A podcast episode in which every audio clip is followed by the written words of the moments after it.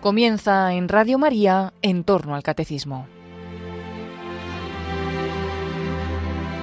Como resumen y complemento de lo que el padre Luis Fernando de Prada ha estado explicando sobre el sacramento del bautismo en su programa del Catecismo de la Iglesia Católica, les vamos a ofrecer en varios sábados la reposición de unos programas en que los padres Mario Ortega y Roberto Visier expusieron cómo trata ese mismo tema el compendio del catecismo.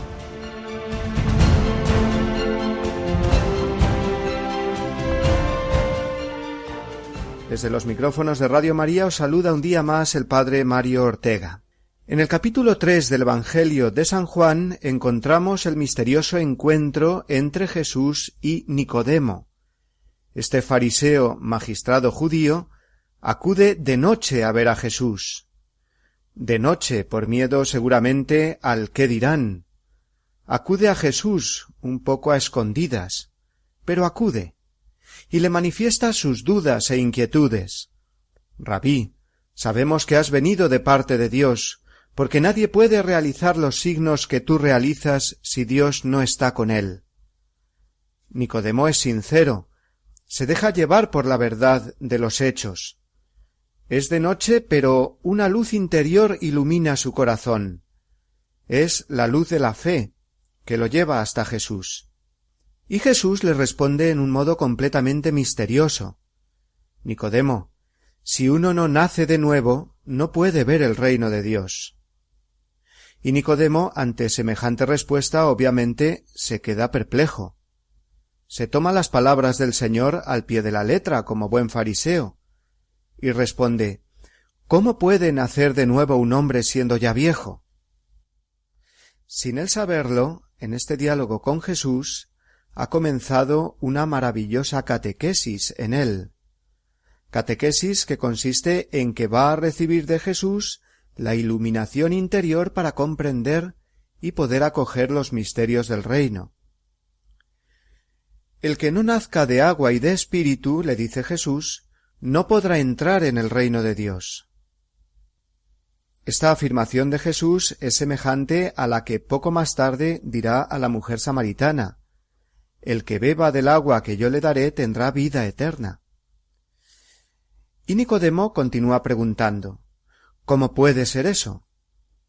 Qué sencillo y maravilloso diálogo entre quien tiene sed de conocer la verdad y la verdad misma que ha venido a revelarse a los hombres. Jesús sigue con la catequesis de iniciación cristiana de este hombre bueno. Nicodemo, el Hijo del hombre tiene que ser elevado en la cruz como Moisés elevó una serpiente de bronce en el desierto, para que todo el que lo contemple tenga vida eterna. Para esto he sido enviado, concluye Jesús, para que todo el que crea en mí tenga vida eterna. Todo el que obra la verdad va a la luz. Era de noche, pero Nicodemo encontró la luz de la salvación en Cristo Jesús. Queridos amigos oyentes, vamos a introducirnos ya hoy en el comentario sobre los sacramentos. Los sacramentos son nuestro encuentro con Cristo, como aquel encuentro con él que tuvo Nicodemo, como ese otro encuentro con la mujer samaritana al que también hemos hecho referencia. Encontrarnos con Cristo es siempre encontrar nuestra salvación, porque Él es el Salvador, la luz que necesita nuestro débil corazón en tinieblas.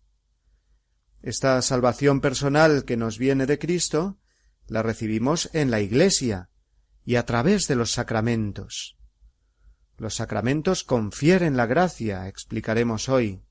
Son signos eficaces, no son meros símbolos.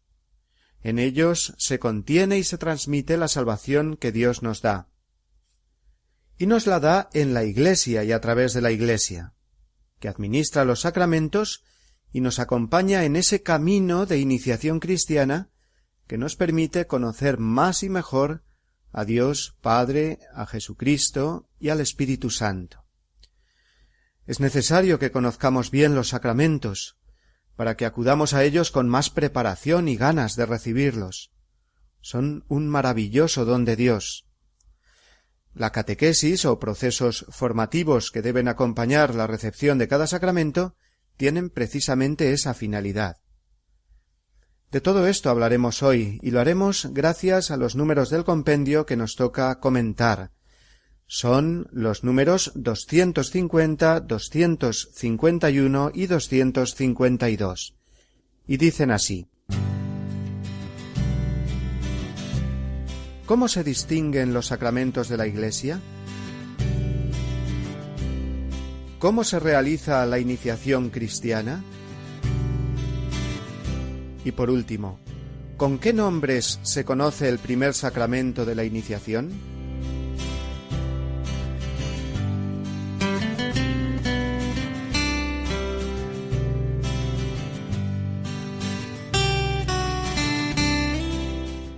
Estos números del compendio se corresponden en el Catecismo Mayor con los números del 210 en adelante. Lo digo para que podamos en casa completar nuestra formación, y no nos olvidemos que el compendio es como un aperitivo que nos tiene que llevar a una mayor profundización en nuestra formación cristiana a través del Catecismo Mayor, el Catecismo de la Iglesia Católica. Comenzamos hablando de los siete sacramentos, porque son siete, ni más ni menos, dijo el Concilio de Trento. Siete, número que indica plenitud. De cuáles son y de cómo se agrupan trata precisamente la primera pregunta de hoy, la número 250 del compendio. Escuchémosla. ¿Cómo se distinguen los sacramentos de la Iglesia? Los sacramentos de la Iglesia se distinguen en sacramentos de la iniciación cristiana, bautismo, confirmación y Eucaristía, sacramentos de la curación, penitencia y unción de los enfermos, y sacramentos al servicio de la comunión y de la misión, orden y matrimonio. Todos corresponden a momentos importantes de la vida cristiana y están ordenados a la Eucaristía como a su fin específico.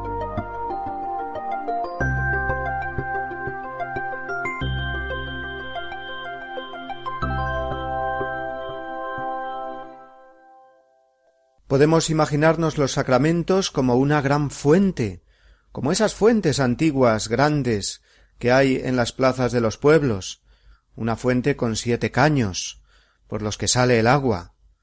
La salvación de Dios, eh, su gracia, es una, la gracia santificante que nos une a Él y nos introduce en Él. Pero esta gracia se nos comunica por estos siete canales, que además, como veremos, cada uno de ellos tiene una finalidad específica, y por ello, además de la gracia santificante general, nos concederá cada uno las gracias particulares o gracias sacramentales, que se corresponden a lo que cada sacramento significa. El compendio recoge la ya clásica distinción entre sacramentos de la iniciación cristiana, de la curación y del servicio a la comunidad, Antiguamente se hacían otras clasificaciones, como la de distinguir entre sacramentos de vivos y de muertos, dependiendo del estado de la persona al recibirlos.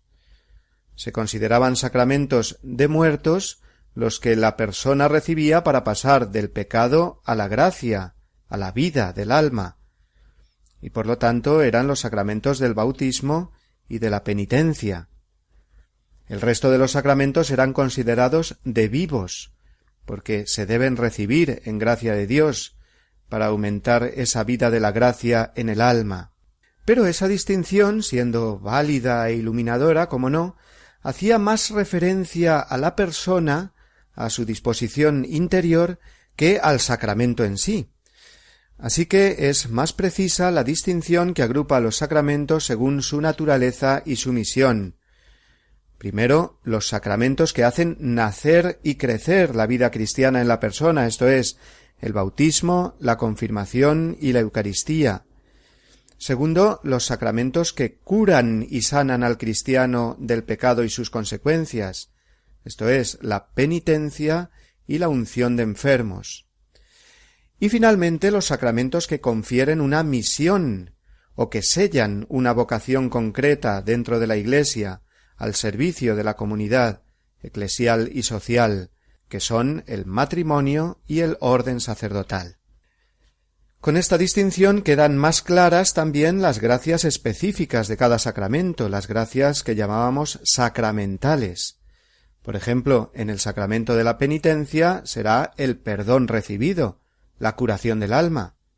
En la confirmación, la fuerza, el vigor del Espíritu Santo para llevar una vida cristiana auténtica, una vida santa. El matrimonio, por su parte, dará a los esposos la gracia concreta de la unión conyugal que los hace una sola carne para toda la vida, y así el resto de los sacramentos. Los sacramentos, además, nos ha recordado el compendio, se corresponden con los momentos importantes de la vida cristiana. Esto es muy importante que no lo olvidemos. La salvación no es que se reciba de una vez para siempre, sino que es un don que Dios nos va otorgando durante toda la vida, y que nosotros, claro está, debemos acoger libremente para que esa salvación sea tal. Con el bautismo comienza nuestra vida como hijos de Dios. Ya no se deja nunca de ser hijos de Dios recibido el bautismo. El hijo podrá renegar del Padre, ser pródigo y abandonar la casa paterna, pero Dios Padre nunca abandonará a su Hijo, y le estará ofreciendo durante toda la vida el perdón y la reconciliación, la invitación a participar en su banquete, la Eucaristía. Querrá Dios de nuevo regalar a su Hijo el Espíritu Santo que le fortifique e ilumine en la confirmación. Le saldrá de nuevo al encuentro cuando llegue el momento de unirse a su esposo o esposa y formar una familia. Dios le ofrecerá la bendición nupcial, el sacramento del matrimonio. Si el cristiano es llamado a ser pastor y guía de la comunidad eclesial, Dios Padre lo revestirá con el poder y la gracia del sacramento del orden. Y cuando las fuerzas le flaqueen, le llegue la ancianidad o la vida del hijo corra peligro, Dios, su Padre, le consolará y bendecirá a través de la unción de los enfermos. Como vemos, los sacramentos nos acompañan durante toda la vida contienen y confieren la gracia santificante y las gracias sacramentales a quienes no ponen obstáculo. Dan nacimiento, crecimiento, curación y misión a la vida de fe de los cristianos, nos dice literalmente el Catecismo Mayor en el número 1210. Y finalmente nos decía la pregunta 250 que estamos comentando, todos los sacramentos están ordenados a la Eucaristía como a su fin específico. La Eucaristía es el sacramento de los sacramentos. Es el sacramento más importante, porque es el mismo Cristo, su cuerpo, su sangre, su alma y su divinidad. Todos los sacramentos nos llevan a unirnos a Cristo, pero es que la Eucaristía es el mismo Cristo. No puede haber mayor unión en esta vida con Dios que el sacramento de la Eucaristía, prenda de vida eterna, es decir, que es ya tener a Dios, como en la vida eterna, aunque de momento sea sacramentalmente a través de la fe, tenerlo, pero no verlo aún cara a cara, sino a través del pan y el vino consagrados. En fin, que los sacramentos, podríamos decir, forman como una pirámide. En la base está el bautismo, y en el pico superior la Eucaristía como culmen y fuente inagotable también de toda la vida cristiana. Como vemos, los sacramentos son algo maravilloso, son signos visibles que nos introducen en una realidad que no se ve, que está escondida, el misterio de Dios y de su gracia, pero que esa realidad es lo principal. El signo es lo que se ve, pero la realidad que no se ve es lo realmente importante y para conocer mejor el significado y el valor de cada sacramento, será necesaria una preparación, una catequesis adecuada. Los sacramentos no se pueden recibir sin preparación, como si fueran eh, cosas mágicas, independientemente de la disposición interior del sujeto. No. Hace falta un conocimiento, un adecuado aprendizaje, guiado siempre por la palabra de Dios y por el conocimiento básico de las verdades de fe, de la moral cristiana, de la liturgia, etc. Pero de esto hablaremos después de nuestra primera pausa, con las siguientes preguntas que nos aguardan. Escuchamos ahora un poco de música. No se vayan.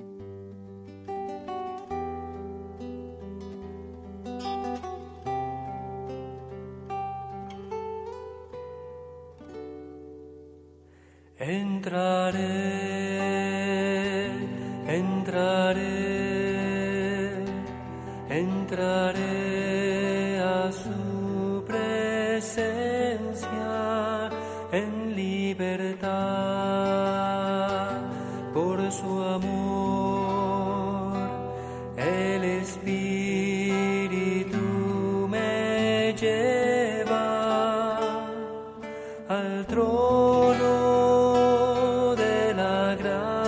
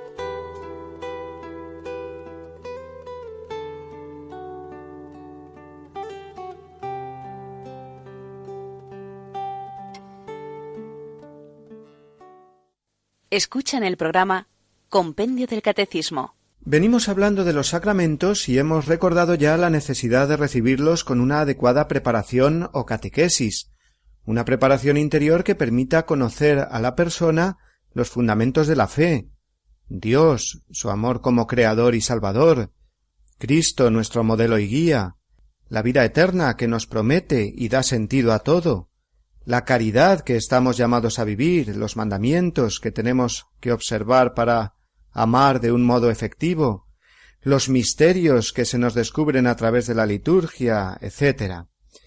El mayor y mejor conocimiento de todo esto debe acompañar a cada sacramento, especialmente a los sacramentos de la iniciación cristiana, en los que la persona, como escuchó Nicodemo de labios de Jesús, nace por el agua y el Espíritu. Es sumergido en las aguas bautismales como Cristo en las del Jordán para renacer con él.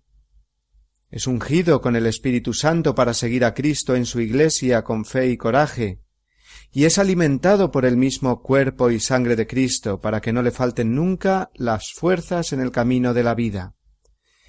Mediante estos tres sacramentos la persona llega a la madurez en la vida en Cristo, como nos explica a continuación el número 251. ¿Cómo se realiza la iniciación cristiana?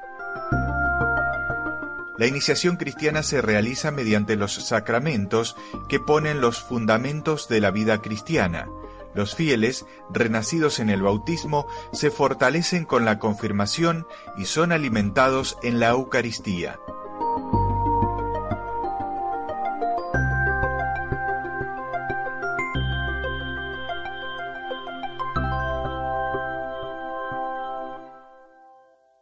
Toda incorporación a cualquier grupo social, escuela, asociación para un fin determinado, trabajo, etc., lleva consigo inevitablemente un proceso de iniciación por el que ha de pasar toda persona que se une a ese grupo. Hablamos de iniciación en un sentido general para referirnos a ese paso a una nueva etapa de la vida, a la introducción en nuevas experiencias por la participación en una sociedad, o comunidad determinada. Y todo ello supone un proceso con determinados pasos, acciones o ritos, por el que la persona va conociendo mejor la vida a la que se va incorporando y que va a formar parte de su identidad. Esto en un sentido muy general, digo, tomado de la sociología. Sucede siempre así en toda comunidad humana. Y según esto, la iniciación cristiana significa entrar en el misterio del plan salvífico de Dios sobre el hombre, comenzar una vida nueva, muriendo al hombre viejo del pecado, rompiendo con el pasado de esclavitud y participando en la nueva vida con Cristo resucitado. Los sacramentos de la iniciación cristiana nos harán entrar en la comunión plena con Cristo y con la Iglesia, vivir una vida nueva, una vida en el Espíritu, formando parte de la nueva familia de los hijos de Dios y de una nueva cultura que será la cultura del amor y de la vida. Así, los sacramentos del bautismo, la confirmación y la Eucaristía forman una unidad, y al recibirlos se están poniendo los fundamentos de toda la vida cristiana. Suponen la iniciación cristiana, que es la respuesta al mandato misionero de Cristo. Id, pues, y haced discípulos a todas las gentes, bautizándolas en el nombre del Padre y del Hijo y del Espíritu Santo, y enseñándoles a guardar todo lo que os he mandado. Son los versículos 19 y 20 del capítulo 28 de San Mateo. Para llegar a ser un discípulo de Cristo auténtico, Dios nos regala estos tres sacramentos. Luego vendrán los demás, como hemos dicho antes, para la curación o sanación del alma, la confesión y la unción de enfermos, y para el servicio de la comunidad, el orden y el matrimonio. Pero estos tres de la iniciación cristiana son los que componen el organismo espiritual básico del discípulo de Cristo. Se da una analogía, una semejanza muy significativa con la vida natural, un nacimiento y un crecimiento para el cual necesitamos estar fuertes y bien alimentados. Un niño nace, luego corriendo, jugando y con una vida sana, activa y protegida de la enfermedad, se va fortaleciendo, y gracias al alimento diario puede seguir creciendo y desarrollándose. Bueno, pues en la vida sobrenatural del alma, la vida sacramental, sucede algo semejante. El bautismo es el nacimiento a la vida de Dios. La confirmación, la fortaleza que Dios mismo nos da mediante el Espíritu Santo.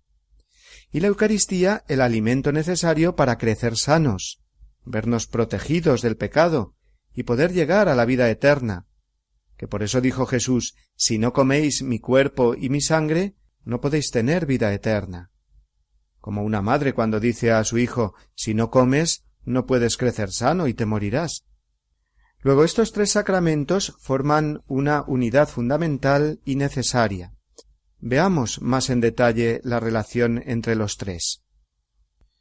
El bautismo es el inicio de nuestra vida como hijos de Dios, no somos hijos de Dios por el hecho de nacer del vientre de nuestra madre, sino por el sacramento recibido en la pila bautismal. El bautismo, como veremos más en detalle en las preguntas sucesivas del compendio, es aquel nuevo nacimiento al que se refería Jesús cuando respondió a Nicodemo. Es la condición primera y fundamental para entrar en el reino de Dios. Reinar ya con Cristo en esta vida, mediante el servicio de caridad, y después de esta vida en la vida eterna. El bautismo nos abre las puertas del cielo, que es la casa de Dios.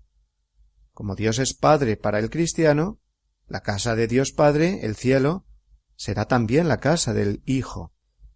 La confirmación, por su parte, en continuidad con la gracia de hijos recibida en el bautismo, es una unción especial que nos refuerza y confirma en nuestra condición de hijos de Dios. Dios nos confirma en la fe, y nosotros respondemos con un sí consciente y personal, ya que en la mayoría de los casos el bautismo lo recibimos cuando aún no tenemos uso de razón. Pero aun cuando se recibiera el bautismo de adulto, la confirmación tendría razón de ser, porque más importante que la respuesta con la que el bautizado confirma su fe, es la confirmación que Dios hace de la fe del bautizado con la gracia del Espíritu Santo. Esta primacía de la acción de Dios y de la gratuidad de la gracia es preciso que nunca la perdamos de vista. Los sacramentos no son un premio a mis méritos, sino que son siempre un don, un regalo de Dios. Y finalmente, la Eucaristía es el sacramento donde la vida cristiana encuentra su más alta gracia en este mundo. Es la coronación de la iniciación cristiana. Una vez que el cristiano alcanza, por gracia de Dios, la cima de la Eucaristía, lo que tiene que hacer es seguir alimentándose de ella toda la vida, con frecuencia y bien dispuesto, para seguir creciendo con el alimento del alma, que es el mismo Cristo, y poder llegar a la meta que es la vida eterna. Mientras que el bautismo y la confirmación sólo se reciben una vez en la vida, porque una vez hechos hijos de Dios y estar sellados con el Espíritu Santo, eso es para siempre, la Eucaristía, sin embargo, una vez recibida, hay que seguir recibiéndola para conservar esa vida propia de los hijos de Dios. Por eso qué pena que tantos niños, cuando reciben por primera vez a Cristo en la Eucaristía, esa sea su primera y quizás su única comunión, porque por falta de interés de los padres y por el ambiente secularizado que nos rodea, dejan de acudir a este sacramento.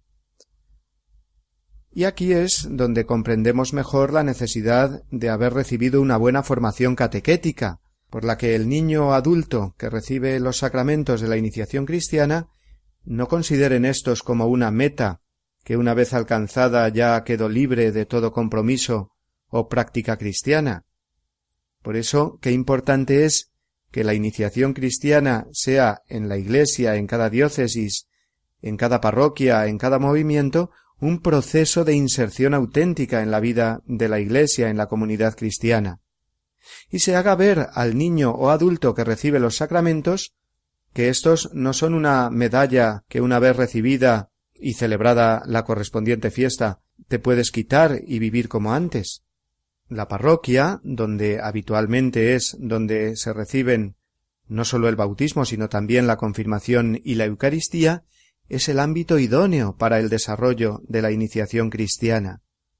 Leo unas palabras de Juan Pablo II. La reflexión sobre los sacramentos de la iniciación cristiana centra naturalmente la atención en la parroquia, comunidad en la que se celebran estos grandes misterios. La comunidad parroquial es el corazón de la vida litúrgica, es el lugar privilegiado de la catequesis y de la educación en la fe. En la parroquia se lleva a cabo el itinerario de la iniciación y de la formación para todos los cristianos. Cuán importante es descubrir el valor y la importancia de la parroquia como lugar donde se transmiten los contenidos de la tradición católica. Hasta aquí las palabras de Juan Pablo II. Acerca del orden de recepción de estos tres sacramentos diremos que el orden teológico, es decir, el que corresponde a la naturaleza de cada uno de ellos y al proceso de iniciación cristiana en general, es este bautismo, confirmación Eucaristía. Y así se ha vivido siempre en la Iglesia. Llegó un momento en el que, por razones pastorales, se adelantó la recepción de la Eucaristía, de la primera comunión, al sacramento de la confirmación, que fue retrasándose, concibiéndolo poco a poco como el sacramento propio de la edad juvenil, donde uno confirma su fe. Bueno, este cambio se produjo por razones pastorales y tiene sus muchos puntos positivos el hecho de que un joven vaya preparándose con mayor conciencia y profundidad para confirmar su fe. Pero quizás, y sin poner en duda absolutamente el valor de una preparación adecuada siempre necesaria, se haya olvidado un poco que lo más importante en un sacramento es la parte que Dios pone, no la que ponemos los hombres, y que muchas veces, consciente o inconscientemente, nos lleva a considerar el sacramento como un premio a nuestros esfuerzos. Es una cuestión de equilibrio entre la primacía de la gracia y la necesidad de la adecuada preparación de la persona para recibirla. No es fácil la cuestión y concierne a cada obispo determinar en su diócesis los tiempos y las etapas para la iniciación cristiana, la edad en que se debe recibir el sacramento de la confirmación y si éste debe anteceder a la primera comunión porque es un hecho indudable que, si bien tiene sus ventajas que un joven reciba la confirmación más consciente y deliberadamente, al retrasarse ésta, son muchísimos, la mayoría de los jóvenes, los que al final no la reciben, y se quedan sin esa gracia sacramental. Por otra parte, recordemos también que en el caso de que un adulto no cristiano pida el bautismo, Mm, realizará un proceso catequético muy hermoso de iniciación cristiana, con unos pasos establecidos en un ritual llamado así, de la iniciación cristiana de adultos, y que finaliza con la recepción de los tres sacramentos bautismo, confirmación y Eucaristía en la misma ceremonia, y será el obispo el que se los administrará normalmente en la vigilia pascual, en la noche de la resurrección del Señor. Así se hacía en los primeros siglos de la Iglesia. Los catecúmenos se preparaban durante todo el año para esa noche santa, que era la gran noche bautismal, donde todos quedaban revestidos con vestiduras blancas como signo de su regeneración en Cristo. Pero vamos a detenernos ahora aquí y hacer de nuevo una pausa porque seguiremos hablando de la iniciación cristiana centrándonos más en el bautismo a partir de la siguiente pregunta.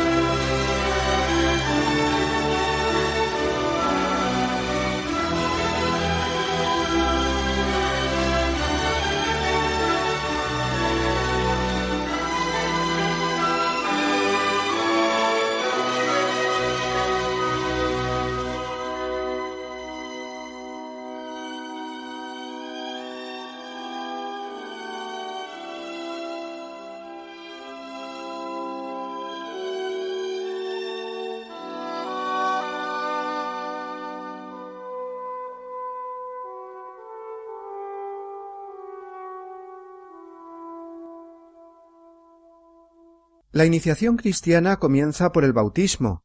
Sin él no se pueden recibir los demás sacramentos. Por eso en la parroquia se nos pide un certificado de bautismo cuando solicitamos la primera comunión para los niños o la confirmación del adolescente, o cuando una pareja prepara la documentación necesaria con vistas a recibir el sacramento del matrimonio. El bautismo es el inicio de la vida sobrenatural, de la vida de los hijos de Dios. Escuchemos ahora la última pregunta de hoy, la número 252. ¿Con qué nombre se conoce el primer sacramento de la iniciación? El primer sacramento de la iniciación recibe ante todo el nombre de bautismo, en razón del rito central con el cual se celebra. Bautizar significa sumergir en el agua, quien recibe el bautismo es sumergido en la muerte de Cristo y resucita con él como una criatura nueva.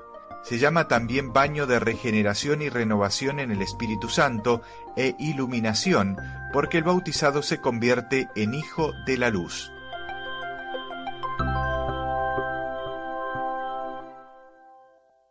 El bautismo es el comienzo de nuestra vida cristiana, el momento en que somos injertados en Cristo, y comenzamos por tanto a ser hijos de Dios.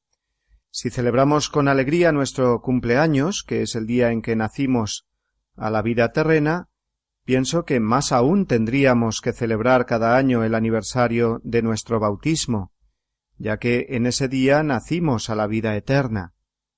Además, en el cumpleaños lo que se hace es cumplir un año más, mientras que al celebrar el día del bautismo es en realidad cumplir un año menos, porque es un año menos el que nos falta para la vida eterna, la cual nos pertenece en herencia gracias al bautismo. Y no es una simple devoción piadosa esto de celebrar el aniversario del bautismo, es en realidad recordar nuestra identidad cristiana más profunda. Además, los santos siempre han tenido un recuerdo muy especial ante todo lo que rodeó aquel momento único y primordial en el que comenzaron a ser hijos de Dios, el momento de su bautismo. Recuerdo las imágenes de una de las visitas que hizo Juan Pablo II como papa a Polonia, y en concreto cuando fue a su ciudad natal y entró en la parroquia donde había sido bautizado. La pila bautismal había sido adornada con muchas flores. El papa se acercó y la besó reverentemente. Fue este detalle toda una catequesis, porque con este gesto nos estaba recordando y enseñando a todos los cristianos la importancia del bautismo, del comienzo de nuestra vida en Cristo. El compendio ha comenzado a hablarnos de este sacramento señalándonos algunos de los nombres con los que se conoce. Estos nombres hacen referencia a la esencia de lo que es. En primer lugar, bautismo, hemos escuchado, significa sumergir en el agua. El agua es el signo más apropiado para indicar la vida. Sin agua no hay vida. Algo seco significa algo muerto, algo sin vida. Y no por casualidad algunos de los primeros filósofos griegos decían que el agua era el principio de la vida. Los astrónomos, por su parte, saben que si quieren conservar la esperanza de encontrar algún vestigio de vida en el universo, lo primero que tiene que darse es la presencia de agua. El agua es, por tanto, un signo que directamente significa vida. Y así ha sido concebido siempre en la Biblia el paso de la muerte a la vida, a través del agua.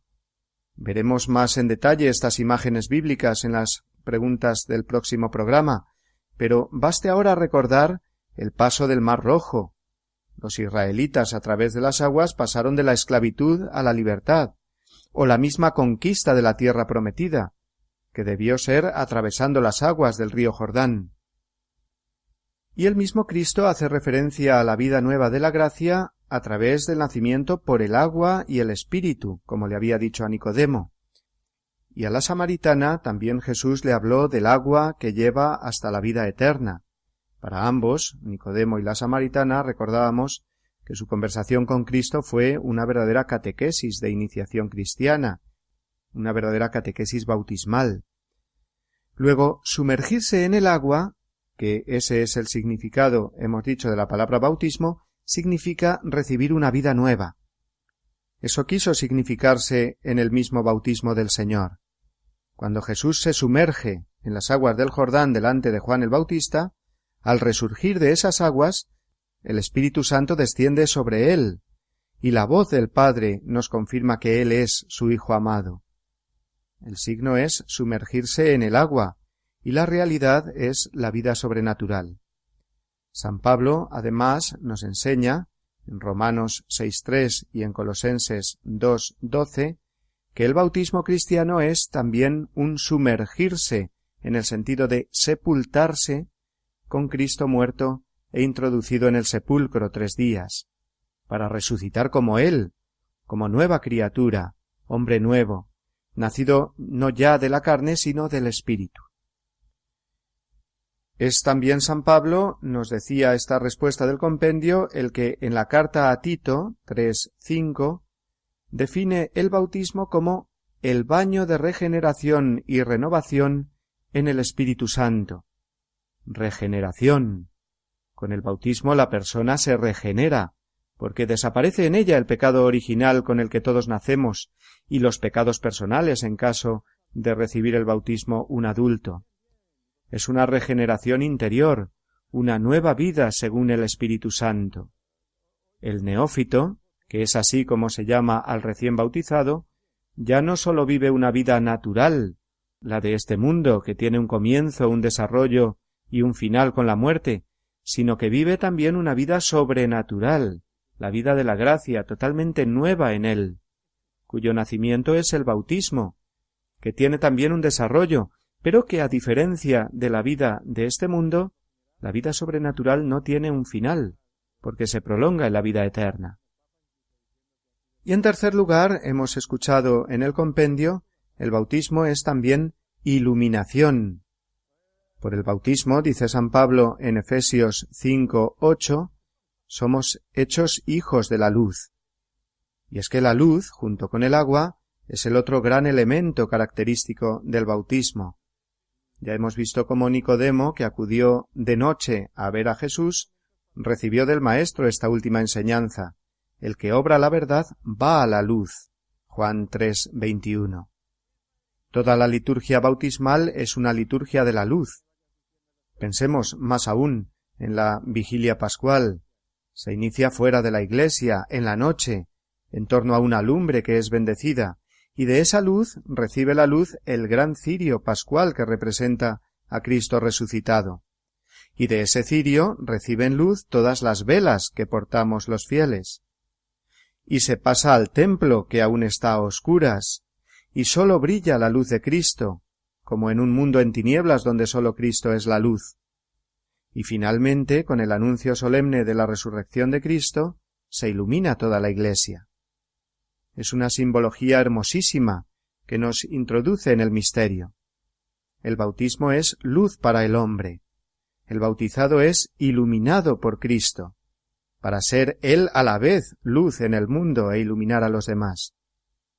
Aparte de la liturgia de la vigilia pascual, en cualquier otra celebración bautismal, el ministro sagrado enciende una vela en el cirio pascual, y da esta vela a los padres y padrinos del niño bautizado, o al mismo neófito si se trata de un adulto, diciendo Recibe la luz de Cristo. A vosotros, padres y padrinos, os corresponde acrecentar esta luz. En fin, como vemos, nos vamos poco a poco introduciendo en el significado de los signos sacramentales, porque en esto consiste precisamente la formación litúrgica, sacramental, en ir descubriendo el misterio escondido a través de los signos visibles y de las palabras y acciones que los acompañan en la celebración. Tenemos que dejar nuestro comentario hoy y vamos a terminar, a modo de conclusión, con unas palabras del Concilio Vaticano II.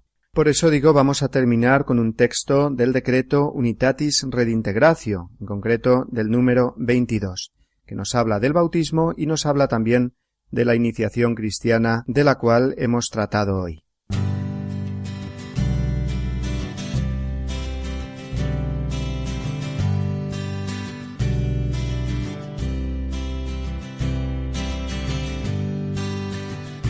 Por el sacramento del bautismo, debidamente administrado según la institución del Señor, y recibido con la requerida disposición del alma, el hombre se incorpora realmente a Cristo crucificado y glorioso, y se regenera para el consorcio de la vida divina, según las palabras del apóstol.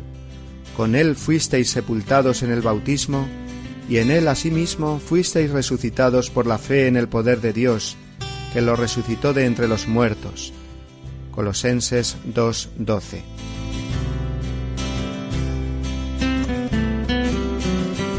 El bautismo, por tanto, constituye un vínculo sacramental de unidad, vigente en todos los que por él se han regenerado.